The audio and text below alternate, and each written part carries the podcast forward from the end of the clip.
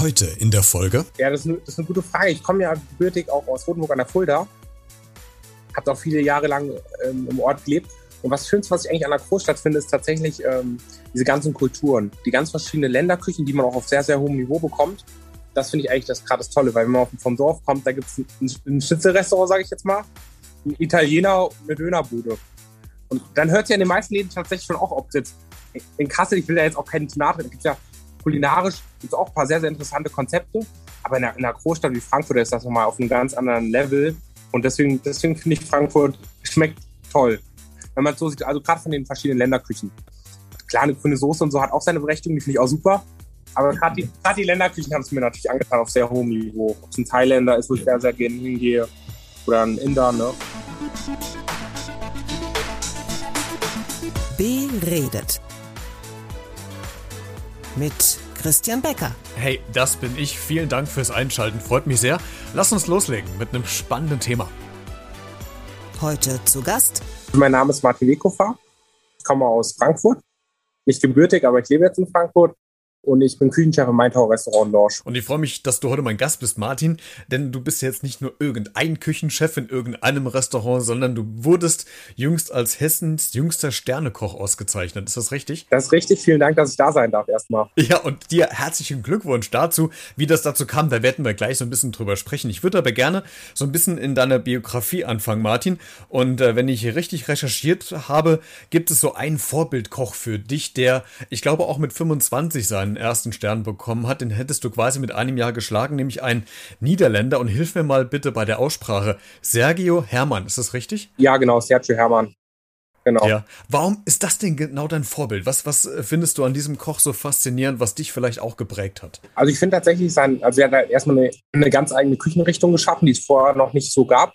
Auf allerhöchstem Niveau, also auf einem ganz anderen Level als das, was wir noch kochen. Also er wurde ja ähm, mit drei Michelin-Sternen ausgezeichnet und hat den elterlichen Betrieb übernommen und hat den sozusagen, ohne einen großen Werdegang zu haben in, in der Top-Gastronomie, zu einem absoluten Weltunternehmen hochgekocht. Und das finde ich natürlich unglaublich beeindruckend. Wir bleiben mal so ein bisschen in deiner Biografie und reisen vielleicht noch ein paar Jahre weiter zurück in die Vergangenheit, nämlich äh, als du acht warst. Da hast du das erste Mal, glaube ich, bewusst in der Küche gestanden mit einem Freund und habt äh, äh, Pancakes gemacht oder, oder Krebs oder so. War das schon so der, der, der ausschlaggebende Weg zu sagen, okay, das ist mein Ding, ich gehe in die Küche später, wenn ich groß bin? Nee, das würde ich nicht sagen. Ich würde eher sagen, ich bin da so reingerutscht in, in die Gastronomie. Also ich habe damals einfach schon gern gekocht. Mir das schon ein bisschen Spaß gemacht, auch so das Schnibbeln und sowas, auch das Endprodukt. Schon gemerkt, dass mir das schon ein bisschen, bisschen Spaß macht.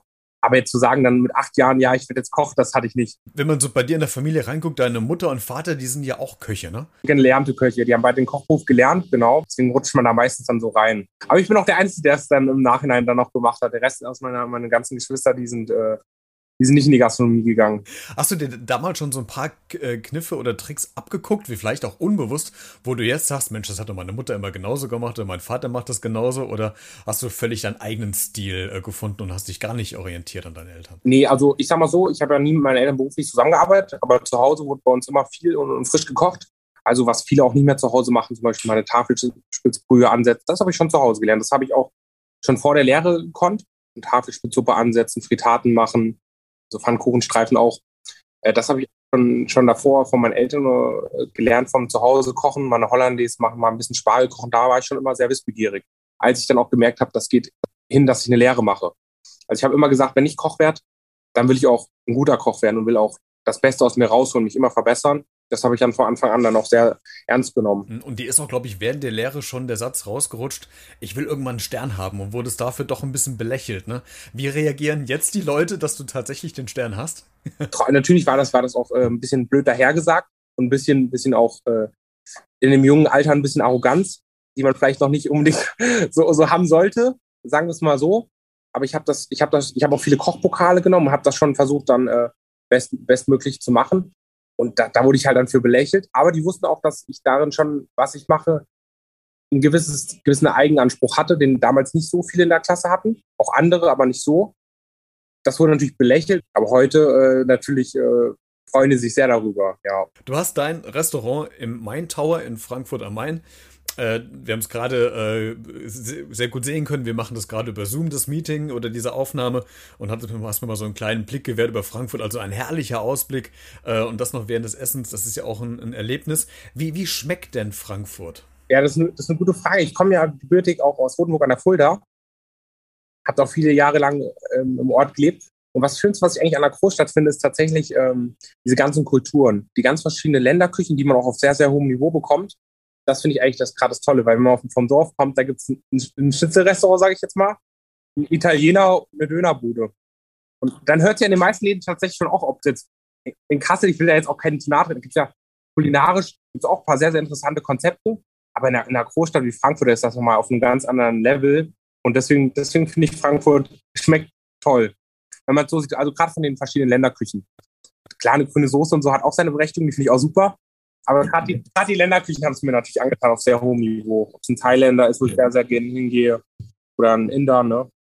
Genau. Also sind so die, ist so die asiatische Küche die Küche, die du für dich persönlich eher auch bevorzugst, wo du sagst, okay, das ist so meine Lieblingsküche? Absolut, ja. Ich, ich liebe, ich lieb, also wir kochen ja auch mit asiatischen Aromen. Wir kochen auf unserem ganz eigenen Stil. Also der ist so weltoffen. Wir tun es da gar nicht verschenken. Also wir, wir recherchieren viel, beschäftigen uns viel mit dem Thema. Und so ist auch unsere Küche geprägt wir servieren halt das, was wir auch selbst gern essen. Das ist halt ganz wichtig. Und ich, ich liebe asiatische Aromen wie die Schärfe von einer Thai-Chili oder ein Pfefferblatt oder auch eine Fischsoße. Oder genauso auch einfach die perfekte Fischqualität von einem frischen Hamachi aus Japan. Und das, damit beschäftigen wir uns. Deswegen liebe ich die Küche einfach so, weil sie mir selbst gut schmeckt. Wie, wie kreierst du denn deine Geschichte? Wo holst du dir die Ideen her? Wie muss man sich das vorstellen? Experimentiert ihr ab und zu zwischendurch auch mal mit den anderen Köchen, mit dem Team vor Ort? Äh, reist ihr auch noch mal in die Länder nach Asien, jetzt wo es vielleicht wieder geht nach, nach der Pandemie oder äh, gegen Ende der Pandemie?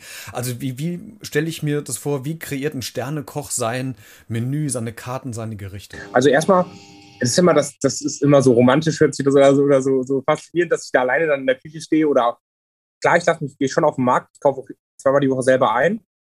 Ähm, da lassen wir natürlich inspirieren, aber genauso ist das, das ist bei uns ganz klar ein Teamding.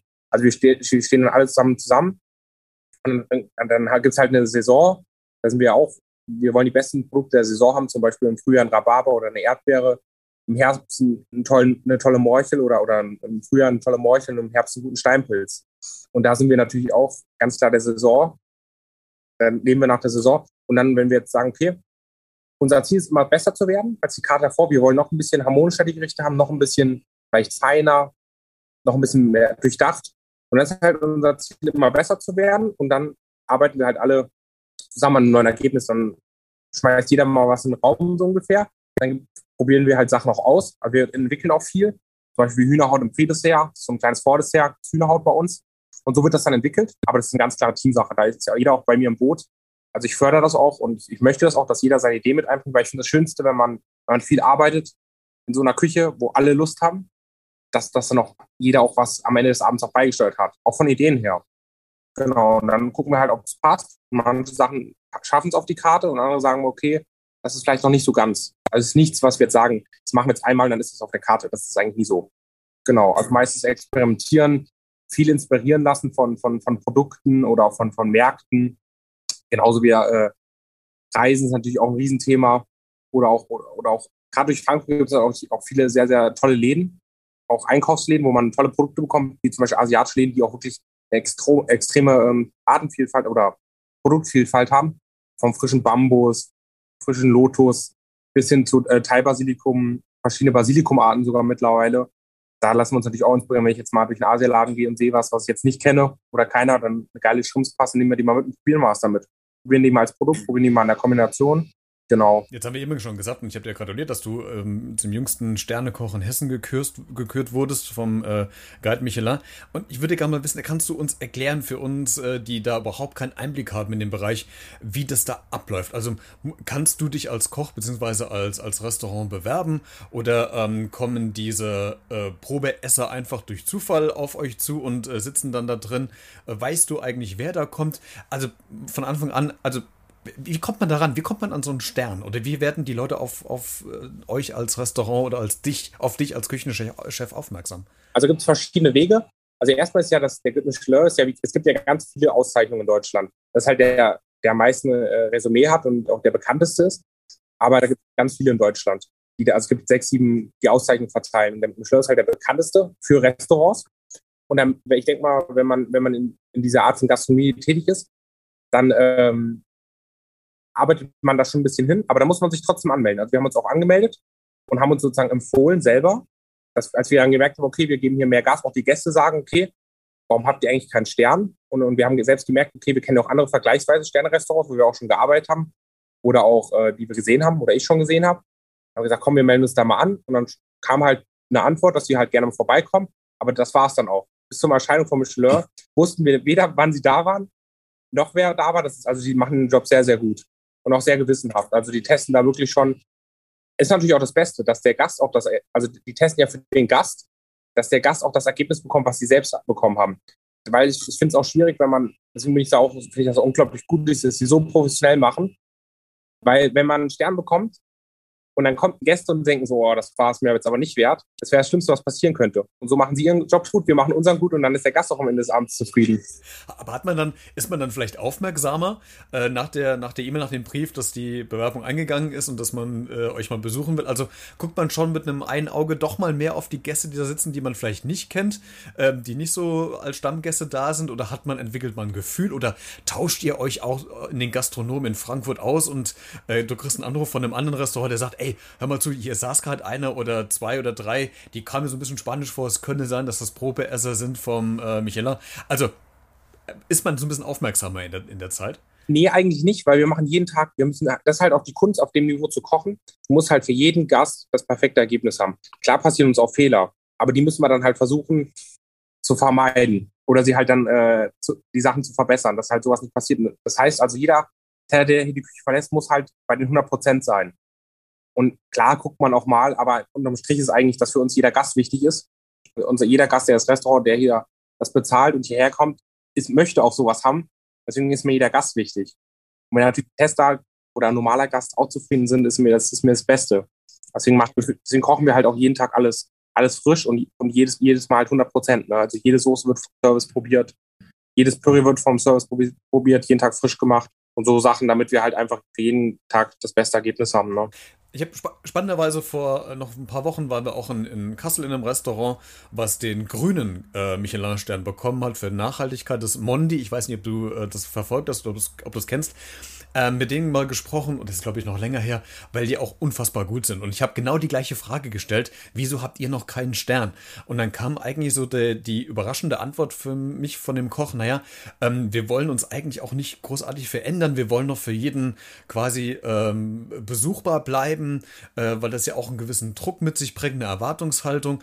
Äh, wie ist es jetzt bei dir? Ist der Stern Fluch und Segen zugleich, wo man sagt, natürlich muss ich jetzt den Druck aufrechterhalten? Ähm, auf der einen Seite, auf der anderen Seite aber auch was Tolles bieten zu können für Frankfurt, aber nochmal auf der anderen Seite vielleicht jetzt auch äh, Kunden vielleicht auch im, im, schlimmsten Fall zu verlieren, weil die denken, okay, ähm, das ist jetzt ein Sterne-Restaurant, das kann ich mir gar nicht mehr leisten. Also wie geht man auch mit dem Druck oder mit der Verantwortung auch um, die du jetzt auch quasi hast als Küchenchef? Das ist, das ist eine sehr, sehr schöne Frage.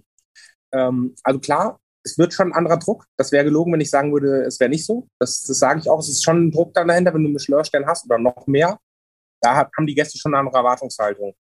Das, das Klientel ändert sich auch tatsächlich durch den Stern auch. Kommen andere Leute mit anderer Erwartungshaltung hin. Und die vergleichen natürlich auch Restaurants in dem Segment. Also die gehen dann, da habe ich viele Gäste, die auch dann davor in Frankfurt in dem anderen Sternrestaurant, dann waren sie davor in dem. Und dann vergleichen die natürlich. Das ist schon, das ist schon der Druck, den man hat. Ne? Aber dadurch, dass wir der Druck, den, den darf man sich nicht so an sich rankommen müssen. Wir müssen halt das machen, was uns Spaß macht. Sage ich immer zu den Jungs, wir kochen das, was uns Spaß macht. Wir haben eine gute Stimmung auf der Arbeit und wir versuchen einfach nur das zu machen, was wir können und wir wollen halt besser werden. Das ist halt der eigene Ehrgeiz, den wir persönlich schon haben. Das lassen wir den Druck gar nicht so an uns ran. Aber es ist natürlich so, das ist aber auch das Denken auch von den Leuten, dass ein Sternrestaurant teurer ist. Also wir waren zum Beispiel genauso teuer wie jetzt. Wir haben jetzt nur durch das eins, was wir, wir sind ein bisschen teurer geworden, durch natürlich, was jeder jetzt hat, jeder Gastronom und die ganzen Lieferkosten. Das wurde jetzt alles extrem in die Höhe geschossen. Das haben wir genauso gehabt wie andere Restaurants. Aber nur durch den Stern, durch die Ausgang sind wir nicht teurer geworden. Aber wie wir zum Beispiel kochen, also wir haben ja eine, eine weltoffene Küche und wir kaufen die besten Produkte ein. Da ist natürlich, dass man schon ein gewisses Preissegment hat, weil die Produkte einfach sehr, sehr teuer sind. Das ist richtig. Aber ich denke nicht unbedingt, dass ein Sternrestaurant zwangsläufig teurer sein muss. Es gibt ja auch welche Restaurants auf der Welt, die zum Beispiel ähm, sehr regional kochen. Die kochen aus viel Gemüse aus dem Eingang. Gemüse ist günstiger. Da kostet Menü dann nicht mehr so viel. Wenn auch die Personalkosten nicht so teuer sind. Genau, das denke denk ich ganz individuell. Aber ich kann verstehen, wenn Leute sich dagegen entscheiden, zum Beispiel wie Smondi in Kassel. Also, dass sie dann sagen, okay, jetzt mit dem Druck und so und auch mit dem, mit der Wirtschaftlichkeit, das kann ich absolut verstehen. Das, das ist schon, da kommen schon andere Gäste, das kann ich schon verstehen. Gerade für eine kleinere Stadt, ne? Für uns ist es aber absolut äh, Segen, weil wir natürlich auch in Frankfurt natürlich auch in einer, in einer Stadt sind, wo natürlich auch genug Leute sind, die sowas sich gönnen und, und auch leisten möchten, muss man ganz ehrlich sagen. Also wir sind sehr, sehr gut gebucht. Deswegen, ich denke, das muss jeder für sich selber entscheiden. Ja, das stimmt. In Frankfurt ist natürlich das Kapital zu Hause mit der EZB und mit ganz vielen Banken, die wir da haben. Ähm, aber lass uns wieder zurück zum Essen kommen. Und ich würde dich gerne als, als Experte so ein bisschen in das Thema Food Waste, also so, so Verschwendung von Lebensmitteln, ähm, befragen wollen. Wie macht ihr das äh, bei euch im, im Restaurant? Habt ihr da ein Auge drauf? Wie äh, benutzt ihr denn quasi die Schalen von den Möhren und von den Zwiebeln? Wird das noch weiterverwertet? Also wie versucht ihr denn quasi die, die, den Müll in der Küche von Lebensmitteln-Sicht her möglichst gering zu halten? Also erstmal ist ja, ist ja schon mal das Wichtige, also zum Beispiel, das fängt ja schon mal beim Einkauf ein, an. Wir versuchen, wir versuchen nur sehr, sehr geringe Mengen, die wir auch wirklich verarbeiten, zu kaufen. Deswegen gehe ich zum Beispiel auch zweimal die äh, Woche selbst, wie ich schon gesagt hatte, einkaufen, damit ich auch einfach das nur kaufe, was wir wirklich brauchen. Da zähle ich mir noch wirklich die Tomaten runter, dass wir da nicht zu groß, weil wenn man es von Lieferanten kauft, dann muss, muss man immer fünf Kilo nehmen oder zwei Kilo oder drei Kilo, wie die Kisten sind. Und das ist dann automatisch schon, ist schon mehr, als man braucht in der Regel. Und deswegen ver verminde ich da schon mal den ersten, dass wir was wegschmeißen. Mir ganz wichtig. Dann nehme ich zum, zum Beispiel sowas wie Tüten, Einkaufstüten, das nehme ich da mehrmals, dass ich da auch wieder Müll nicht, nicht, nicht, also nicht die Umwelt nicht verschmutze. Und genauso ist es natürlich auch, wenn wir dann in der Küche sind, bei den Lebensmitteln. Also wir, wir tun Sachen immer, Karotten zum Beispiel nehmen wir die Schale wieder, da kochen wir noch einen Fond draus. Genauso aus den Fischen kochen wir, dann aus den Karkassen kochen wir immer Fonds. Also da versuchen wir den Abfall so äh, kleinstmöglich zu, äh, zu halten, wie es nur geht. Genauso wenn wir, wenn wir Abschnitte haben, dass wir die noch weiterverwenden. Wir arbeiten dann zum Beispiel mit verschiedenen Bindemitteln, wo man zum Beispiel eine Creme nochmal einsetzen kann, dass man, wenn man sie aussticht, nicht wegschmeißen muss und solche Sachen. Da versuchen wir schon gut drauf zu achten erstmal für die Umwelt und zweitens natürlich auch für die Wirtschaftlichkeit für unser Unternehmen. Martin, so was, was ähm, ganz viele Hörer auch interessiert und mich auch, äh, weil ich, ich bin leidenschaftlicher Hobbykoch, also zum Profikoch reicht es überhaupt nicht, aber Hobby, Hobbykoch kriege ich gut eine, eine Familie ernährt. Aber äh, was bei dir so durchblickt, ist ja immer dieser Perfektionismus und äh, diese Motivation, 100% das Beste zu geben. Wann hast du nun mal so richtig verkackt? Also, wär, also verkacken tue ich immer noch, wenn ich ehrlich bin. Also ist ja jetzt nicht immer so, dass ja denken ja mal so, ja, da verkackst du nicht mehr. Wir sind ja alle Menschen, wir haben alle Fehler. Wenn ich das richtig, das, äh, das richtig, richtig verkackt habe. Also muss ich ganz ehrlich sagen, ähm, heut, heute, ähm, das sehe ich heute lockerer als früher. Also früher, wenn ich was verkackt habe, das habe ich nicht so locker gesehen, da war ich schon sehr gekränkt und, und ein bisschen sauer auf mich selbst natürlich auch, ne? Boah, ich würde schon sagen, ist schon eine Lehre zurück gewesen da habe ich tatsächlich mal äh, auch was ganz Einfaches verkackt. Das war eine Panna Cotta. Und da ist mir, glaube ich, die Gelatine ein bisschen zu warm geworden und da ist mir die nicht richtig fest geworden. Und das habe ich schon richtig verkackt, ja. Das muss ich dann schon sagen. Die ist mir dann nicht angezogen. Aber das, wenn man dann schon ein bisschen länger als Koch arbeitet, dann kennt man natürlich auch gewisse Kniffe, die ich jetzt auch kennen will, wie man es dann nochmal fester bekommt, indem man nochmal Gelatine nochmal auflöst, neue Masse macht. Aber damals, gerade wenn man nicht so in dem täglichen drin ist und nicht so in dem, in dem ganzen, äh, da ist das natürlich dann ähm, schon, schon, schon was anderes. Also das kommt dann irgendwann, dann kann man dann besser umgehen, ja. Aber so ich schon sagen, das habe ich verkackt, ja. das beruhigt mich, dass auch ein Spitzenkoch also auch mal nicht hinkriegt, vielleicht irgendwas zu kochen. Wie ist es denn äh, bei euch äh, privat zu Hause? Äh, stehst du da eigentlich auch noch hinterm Herd, wenn du jetzt äh, eine 10, 12 Stunden Schicht in der Küche hast oder äh, übernimmt das quasi äh, die Freundin, die Frau? Ja, also ähm, mal so, mal so. Also ich, ich koche also ich koch nicht so gern zu Hause, muss ich ehrlich sagen ich bin da auch einfach sehr pragmatisch zu Hause dann. Also wenn man so viel arbeitet, ist wirklich einfach, dass man dann sagt, okay, komm, jetzt mache ich einfach nur mal, ich, ich sag's immer so Spaghetti oder ich mache mal ein schnelles Curry. Das koche ich schon frisch. Also ich achte schon auch sehr, sehr zu Hause drauf, dass ich jetzt nicht Tiefkühlpizza esse. Sowas esse ich zum Beispiel gar nicht. Also so Geschichten, da achte ich schon drauf. Aber klar esse ich auch mal einen Köfteteller oder ähm, so Geschichten. Aber meist kocht schon die Freundin oder ich koche schnelle Sachen. Also wirklich, dann, dann machen wir, kochen wir schnell Nudeln, Tomatensauce, wie es eigentlich jeder kennt trotz, aber trotzdem natürlich auch äh, äh, selbst und, und, lecker und so, da, da schon, schon in der Regel schon drauf, achten wir schon drauf. Ne? Martin, letzte, letzte Frage, die ich immer Köchen oder Spitzenköche stelle, mit, wenn ich mit denen rede. Ich habe äh, Johannes King aus Sylt, ich weiß nicht, ob der äh, was sagt, äh, die Frage auch gestellt. Ähm, wirst du eigentlich noch eingeladen zum Essen, sei es von Privatpersonen, äh, also von Mutti Fatti oder von irgendwelchen Freunden? Und die zweite Frage ist, wenn du irgendwo essen gehst, kannst du überhaupt noch genießen oder bist du automatisch immer in so einer Art Analysefunktion? Ah, hier hätte ich noch ein bisschen mehr Salz reingegeben, das war zu überkocht, der, der Fisch ist zu trocken. Also kannst du eigentlich noch entspannt woanders essen? Ja, absolut, ja. Sogar sehr. Das denken immer alle, das war auch immer so, wenn ich jetzt meine Freundin kennengelernt habe, so, die hatte man so Angst gehabt, für mich zu kochen, ne? Und ich, ich bin da total, ich bin da total locker. Also ich bin, ich, das meiste ist ich würde nie von jemand anders, was er mit Herz gekocht hat, kritisieren. Überhaupt nicht. Das find, das, ich bin auch überhaupt, ich freue mich einfach, wenn ich, weil ich weiß aber auch, was für eine Arbeit dahinter steckt, einfach bei Leuten zu genießen. Ich bin total, lass mich total gerne einladen, total gerne bekochen. Und auch, auch da gibt es ja auch verschiedene Freunde und Familie, die dann auch verschiedene Arten kochen. Also so, die einen kochen vielleicht ein bisschen russisch angehaucht oder, oder mal ein bisschen arabisch oder, oder auch deutsche Küche, ne? Omas Küche oder so. Da bin ich total gar nicht, dass ich mich da, wenn mich jemand was fragt, kann ich das schon beantworten, was ich vielleicht anders hätte machen können oder, oder gemacht hätte. Aber in der Regel eigentlich nicht. Das sehen alle, die mich kennen, die wissen, dass ich da total, total locker bin und auch überhaupt nicht kritisierend oder überhaupt nicht verbessernd oder überhaupt nicht analysierend. Aber wenn man mich nicht kennt, dann erwartet man erstmal, ja, was kommt da jetzt? Und dann Angst und, und ja, der wird mich jetzt hier zerpflücken. Nee, ich denke, ich denke, wenn Leute das, das als Beruf machen und das auch so auf dem Level machen, das ist eher das Gegenteil die sind am meisten ganz, ganz unkompliziert. Und die Leute, die es nicht ordentlich auf der Arbeit machen, die sind dann zu Hause, lassen sie dann besser, besser raushängen. Kenne ich mich auch ein, zwei, ja.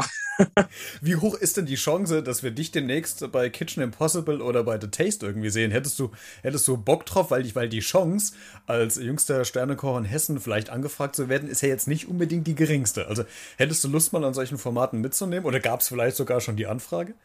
Also ich frage ich frag mich, wo die Einladung bleibt. nehmen. Also klar, hätte ich auf jeden Fall äh, Bock drauf. Ein, zwei Sachen kommen auch noch in nächster Zeit. Ist noch nicht so spruchbereit. Aber klar, auf solche Formate, haben jetzt noch nicht angefragt, aber hätte ich auf jeden Fall auch mal Bock mitzumachen, ne? Ganz klar. Sehr schön. Dann drücken wir mal die Daumen und vielleicht äh, kommt die ja in, der, in den nächsten Wochen und Monaten. Martin, vielen Dank, dass du heute äh, zu Gast warst, dass du uns so ein bisschen so einen kleinen Einblick in deine Sterneküche gewährt hast. Alle Infos zum Restaurant und auch zu deiner Person habe ich in der Podcast-Folge in den Show Notes zu der Folge verlinkt. Da kannst du dich nochmal reinklicken, wenn du noch mehr Infos haben willst. Martin, vielen Dank, dass du zu Gast warst. Mir sehr viel Spaß gemacht. Dir weiterhin alles Gute und vielleicht folgt dir noch der zweite oder der maximal dritte Stern in naher Zukunft ja noch hinterher. Es wäre dir zu wünschen. Viel Erfolg und vielen Dank, dass du da warst. Vielen Dank, dass ich sein durfte. Dankeschön.